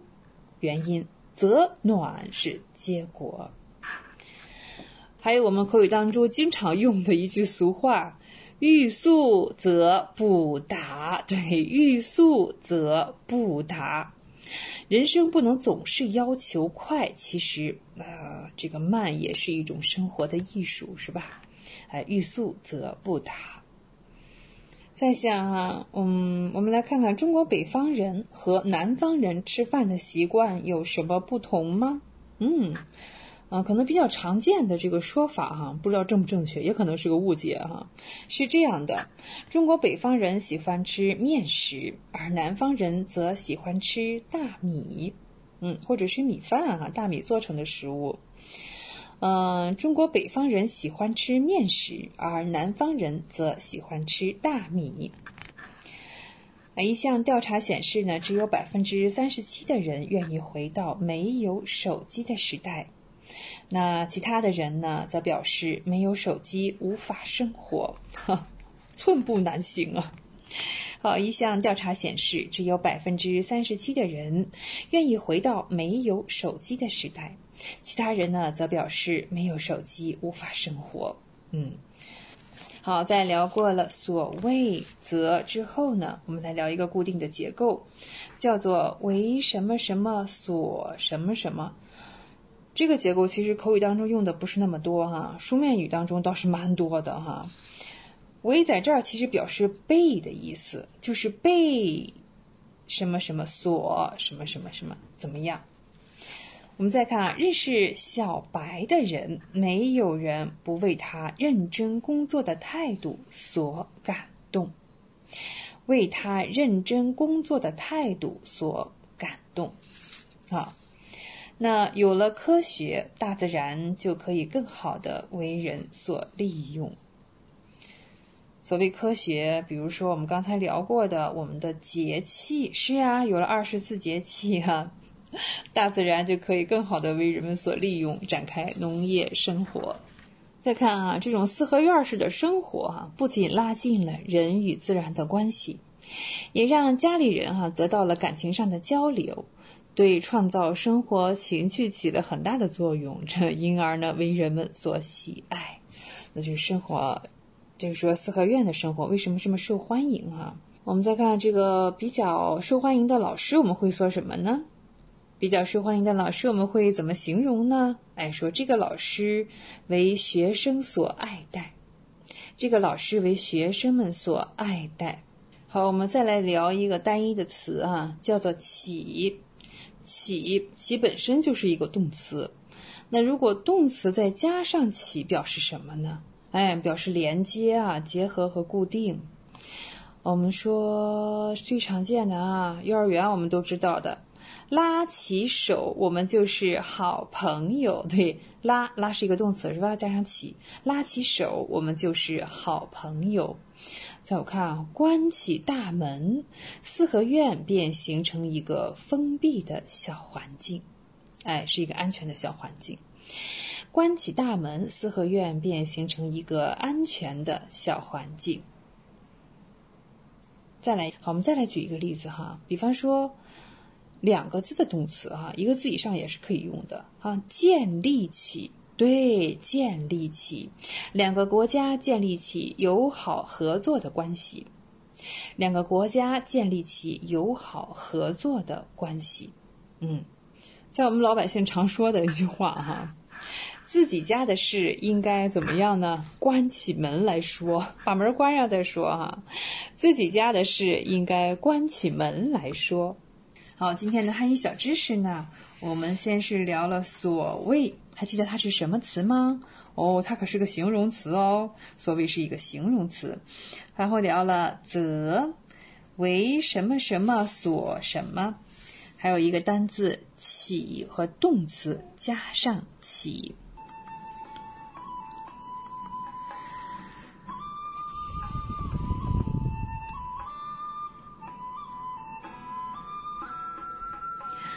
好，中文了不得，中文不得了。我是萱萱，也欢迎您继续收听怀卡托华人之声的其他栏目。下期节目我们再会，再见。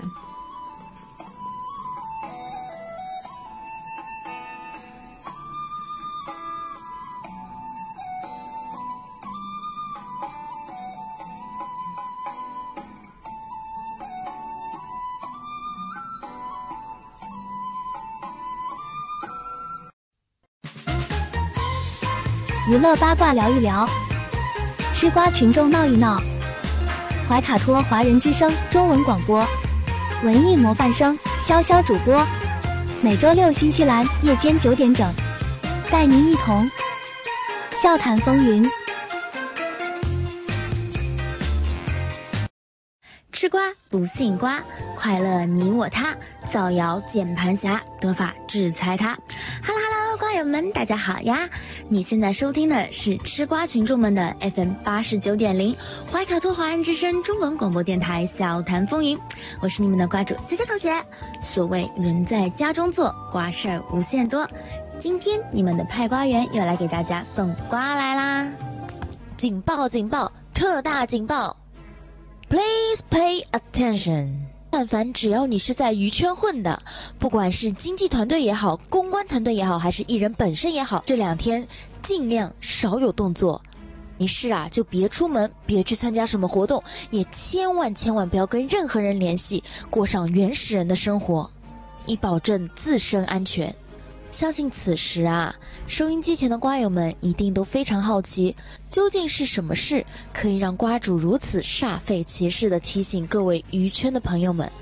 其实说来呢，也不是什么大事，只是啊，有一位男人，他呢一直想要上热搜，但是却一直上不了热搜。要知道啊，在娱乐圈里呢，谁都想要上热搜、上头条。但是大部分人呢，只要是花了钱或者是找了人，那就一定会上热搜。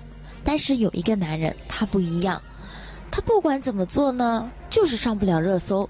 最终啊，因为他上不了热搜而上了热搜。而这一位就是我们娱圈独一份的热搜绝缘体汪峰老师。但上帝既然为他关了一扇窗，必定会为他打开一扇门。可能就是因为他上不了热搜，所以娱乐圈有这样一个江湖传说，那叫做汪峰定律。至于何为汪峰定律呢？蛙主真的是说的不能再说了，但是还要再次强调一遍，汪峰定律呢，便是只要汪峰发歌，那娱乐圈必有大瓜产生。所以根据这则定律啊。本月的二十四号，汪峰老师呢即将发布他的新专辑，是很多人啊便在翘首以盼。汪峰老师这次带来的大瓜又会是什么瓜呢？让我们回顾一下汪峰老师最近期的一次战绩，也就是在二零二二年四月十八号这一天，汪峰老师啊发布了一首新的单曲，而随之带来的大瓜呢，便是。张庭夫妇十七亿房产查封，以及王校长的号那天就被禁言了。看看看看，瓜友们，你们快看看，只不过是一首小小的 EP，带来的威力就如此之巨大。但这次可不一样，汪峰老师他发布的可不是一张小小的 EP 呀，他发布的可是专辑呀，新专辑，正规新专辑呀。要知道这个消息出来了之后，汪峰老师他发布了什么新专辑，似乎已经无法成为网友们的焦点，网友们只关注到底会发生什么样的大瓜。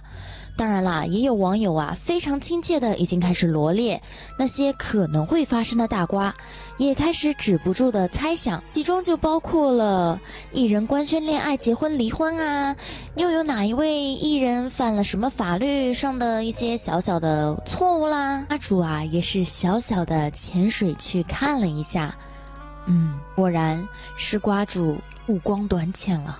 不过我们先抛开即将发生的瓜会是什么再说。汪峰老师他们团队啊，也借由汪峰定律呢，对此进行了一波好好的营销。汪峰在发布预告之后啊，就马上进行了直播带货，观看人数瞬间突破了一百万人次。不得不说，这波营销做的实在是太好了。更想不到的是啊，汪峰老师这次直播间里啊，直接拿出了价值两千九百九十九的能量包做活动，包包里都是一些按摩等保养仪器。这波福利呢还不够，随后又拿出了价值八九九的护眼仪做福利，直播间直接降价五九九，还声称是全网最低价，比双十一的价格还要低。嗯，汪峰老师果然还是汪峰老师，出手是如此之大方。借助发新歌的由头搞直播带货，很好的补了一波人气。嗯，赚钱能力还是很不错的。不过事态发展到现在啊，汪峰老师先知的名气真的已经超越了他歌手的身份，这也是没有办法的事情。毕竟汪峰每发一首新歌，每发一张新专辑，每开一场演唱会，必然伴随着大事件，每一次都准确无误的应验了预言。这想让网友不在意。都不行啊，所以瓜友们，瓜主想要问你们，你们可还记得黄蜂老师他上一次出的一首是什么歌吗？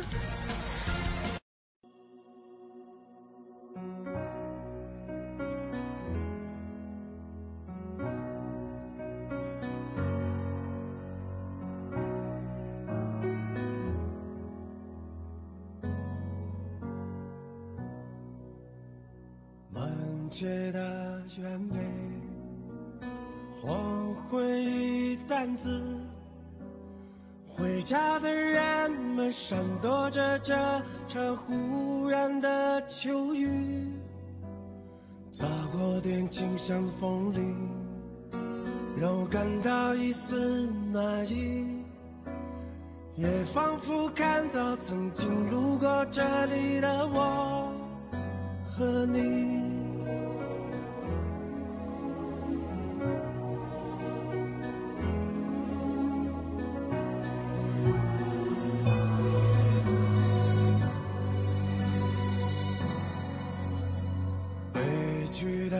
飞鸟掠过那修脚，停息在远方，落日余晖下寂寞的灯塔，你依然灿烂在我潮湿的眼中，而我的一切像这世界早已变了模样。我相信我会和所有人一样学会忘记，也知道我会忍不住偶尔偷偷哭泣。我多想不顾一切的分离，的拥抱你，像只飞鸟，无所谓伤痛与恐惧。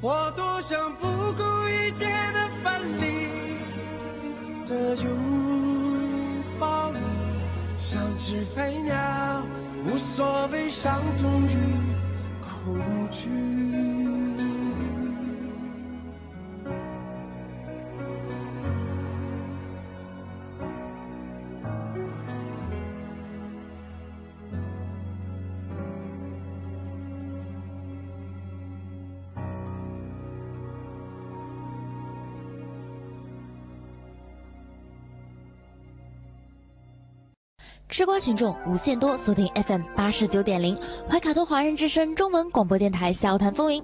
Hello Hello，瓜友们大家好呀，我是你们的瓜主小小同学。那在讲完了我们娱乐圈先知汪峰老师之后啊，瓜主啊要给收音机前所有的美眉们，哦，又或者说是所有人一个好消息。他来了，他来了，他即将回归了！我们的魔鬼李佳琦，他即将回归了。据传言说啊，我们的佳期呢将会在九月份正式复出，而他的复出第一步呢，可能要让各位姐妹们失望了。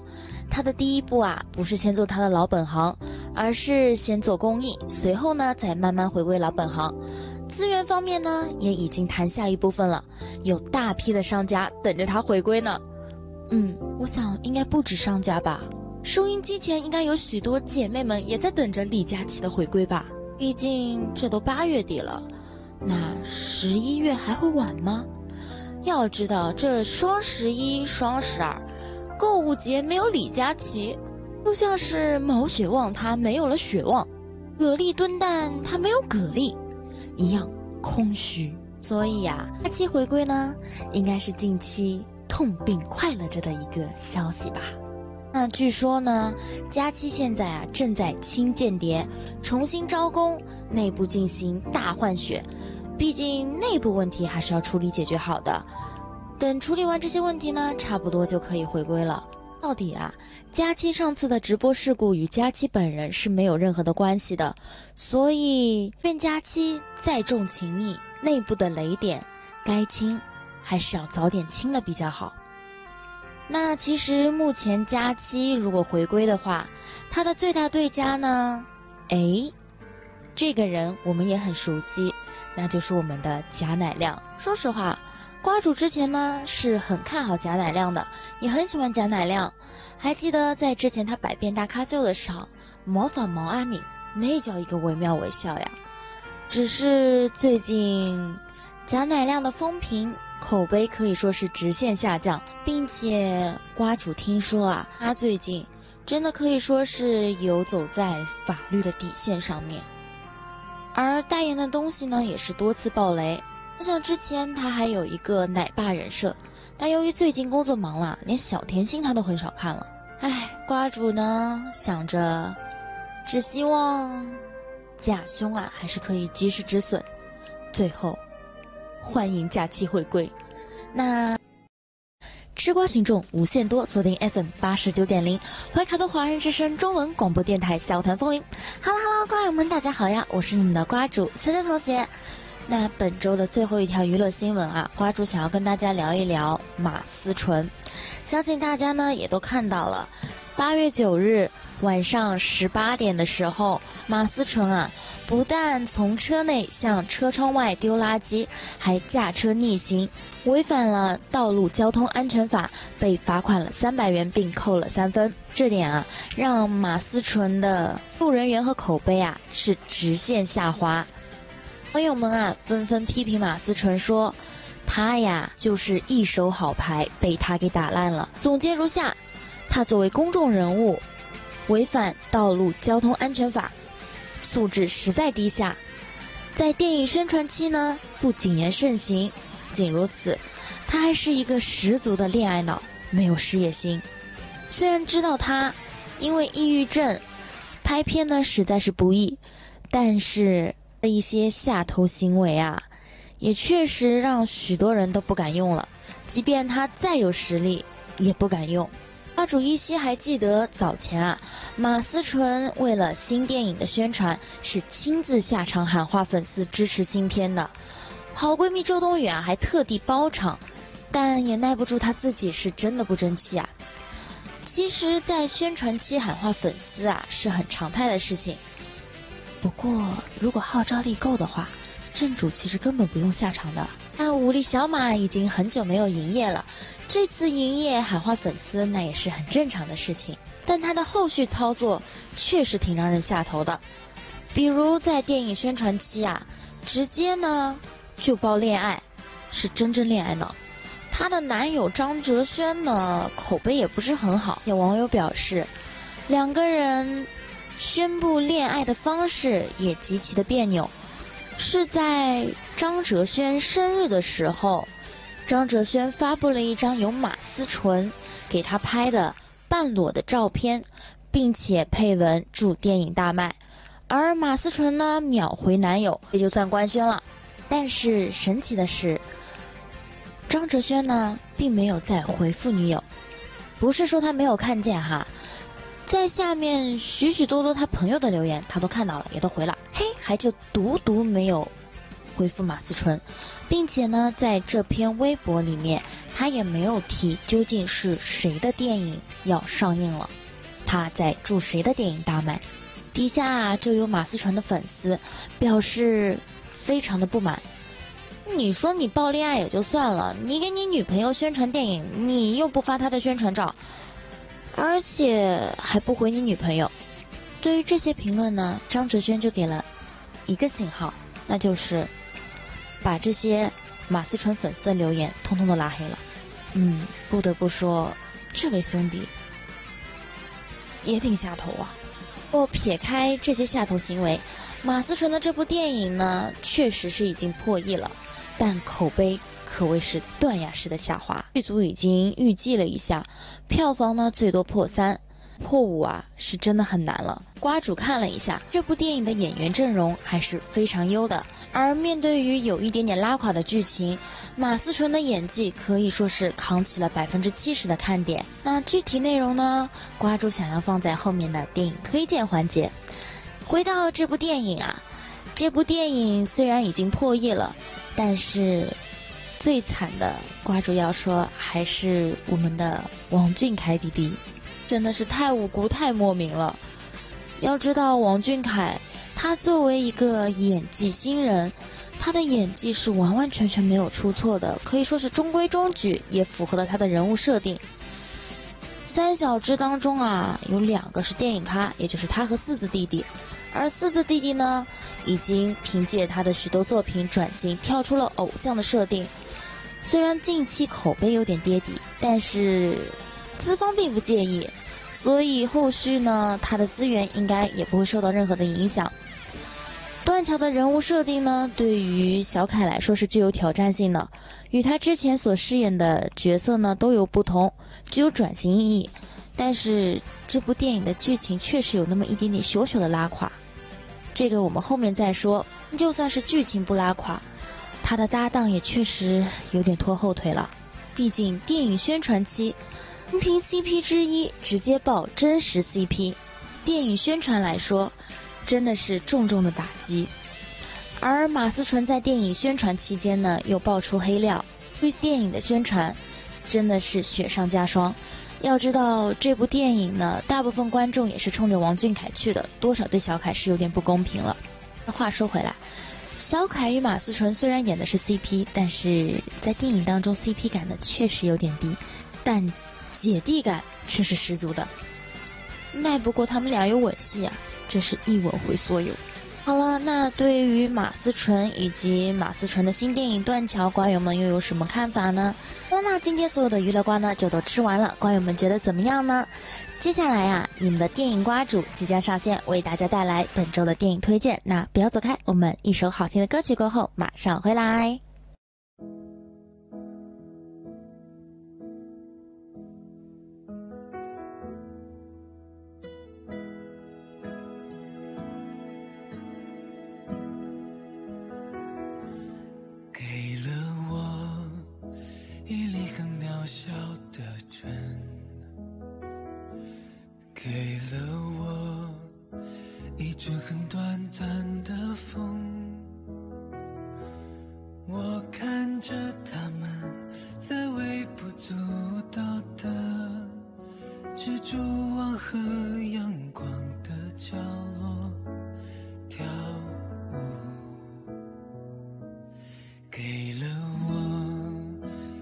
界的第一场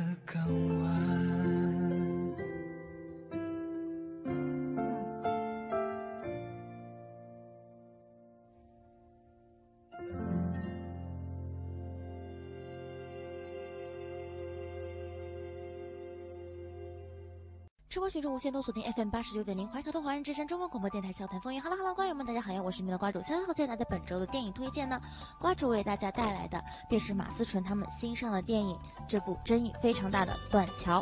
紧接刚刚的娱乐新闻，之所以说《断桥》它的口碑直线是下滑，因为观众们都觉得剧情啊。后面实在是有点降智。电影呢有着非常普通的开头，那便是女主的父亲。举报了一项工程，牵扯到了某些人的利益被灭口。女主为了替父亲报仇，便走上了复仇的道路。是一个非常具有悬疑性的开头，悬疑色彩它是有的，但不多。多数人物出场呢，一出场观众也都知道了这些人的身份，也就是说，他是好的还是坏的，你一眼便就知道了，也没有什么反转。嗯，多少是有点那么没有意思。许多观众也就评论说，我们呢带着一颗悬疑的心，结果一不小心看了一部哲学电影。但这也不能怪人家导演，对吧？毕竟导演也说了，没有想过那么多的反转，更多的是想让观众针对人性展开讨论。嗯。有这个想法呢，确实有那么一丢丢的小小的自我。嗯，毕竟人家之前也不是拍悬疑片出身的嘛。根据他的以往惯例啊，这可以理解。这电影呢，瓜主确实还没有去看，但如此有争议的电影，便是怀着好奇的心态，瓜主也想去看上一看。有兴趣的小伙伴们啊，可以等待。电影慢慢热度过去了之后，快要下架的时候，有资源上架的时候呢，再自行去寻找资源，或者等新西兰上映的时候，就可以买一张票去电影院当中看啦。那今天所有的瓜呢就都已经吃完了，关于我们觉得怎么样呢？想要继续和潇潇同学一起吃瓜，以及喜欢电影的小伙伴们，就一定要记得在每周六锁定我们的 FM 八十九点零怀卡的华人之声中文广播电台笑谈风云，我会在这等着你们。那我们下期节目再见，拜拜。好的，快要九点钟了，我们今晚怀卡托华人之声黄金时段的华语播音也将告一段落。通过微信公众服务号博雅文创收听节目的听众朋友，您可以继续收听我们带给您的二十四小时精彩的华语广播。今晚主播奥斯卡、小峰、轩轩在这里祝愿各位听众朋友们晚安。我们在下一个黄金时段空中电波再见。怀卡托华人之声，音质天成。悦动人生，伴我随行。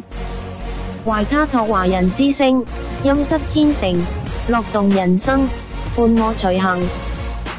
You are listening to Waikato Chinese Voices. Follow our radio, share the world. 您正在收听的是 FM 八十九点零怀卡托华人之声广播电台节目，我们在新西兰为您播音。